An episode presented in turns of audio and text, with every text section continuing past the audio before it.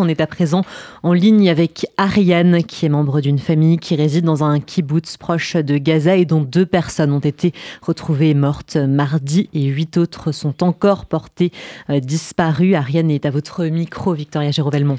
Oui, bonjour Ariane, merci de témoigner sur RCJ. Je vous en prie, bonjour. Alors, vous êtes française et aujourd'hui, vous prenez la parole pour parler de votre famille, qui fait partie des victimes du massacre perpétré par le Hamas le 7 octobre.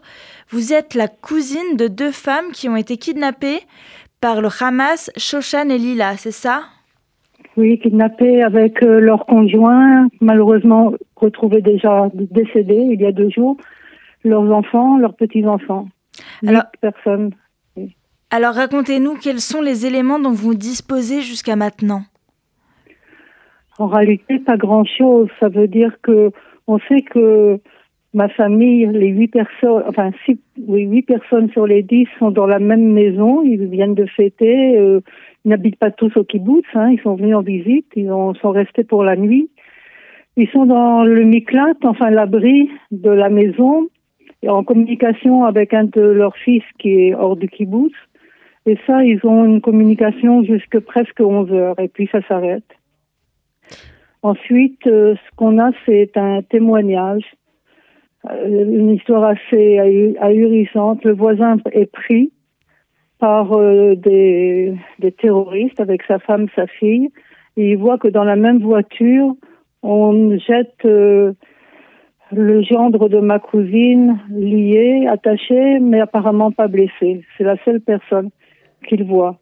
Et en réalité, ce, voisin arrivera à sauter de la voiture avec sa fille, euh, tomber dans un petit ravin, la voiture va continuer. Donc lui, il est le témoin vraiment pour une personne qui a été prise euh, vers Gaza en tout cas. Est-ce qu'ils y sont arrivés, on ne sait pas.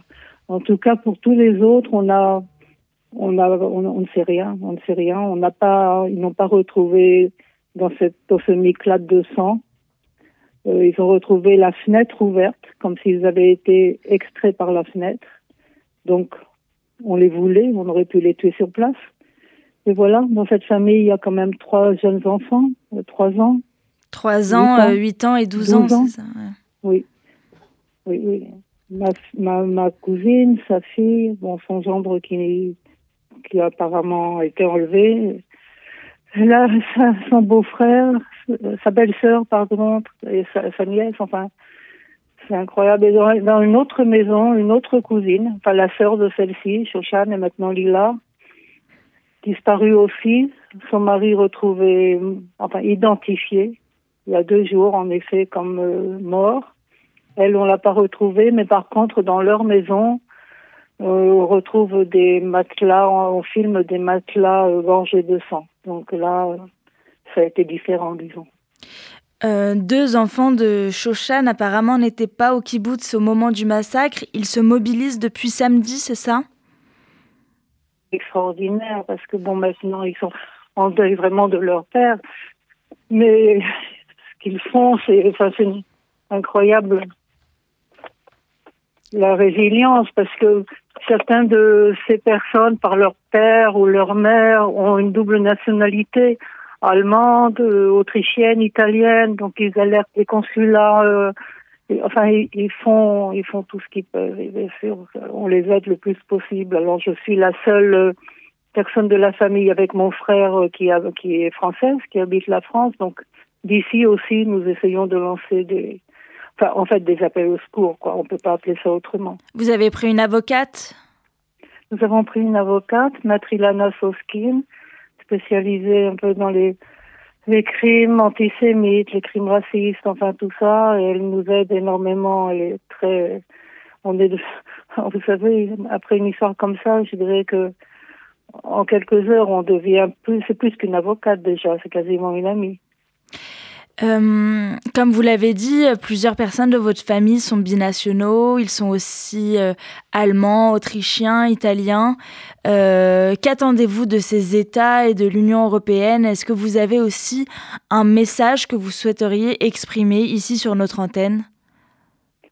Écoutez, ce qu'on veut avant tout, c'est des preuves de vie. évidemment, c'est la première chose parce que l'angoisse de ne pas savoir est, terrible. Imaginez surtout pour euh, les enfants, enfin tout le monde. Ensuite, euh, amener des, médicaments, enfin que la Croix-Rouge, euh, la Croix-Rouge, peu importe, s'en occupe. Après, c'est vrai, on, a été, enfin, on, a, on a écouté le discours du président Macron parlant des otages et pas seulement des otages français.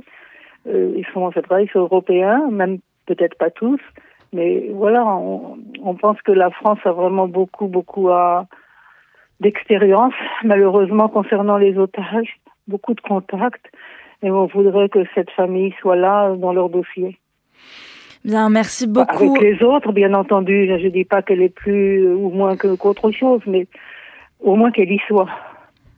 Ben, merci beaucoup Ariane, merci beaucoup euh, d'avoir témoigné sur RCJ. Alors pour rappel, euh, la famille d'Ariane euh, a été kidnappée dans le kibbutz de Be'eri qui était à quelques mètres de la bande de Gaza.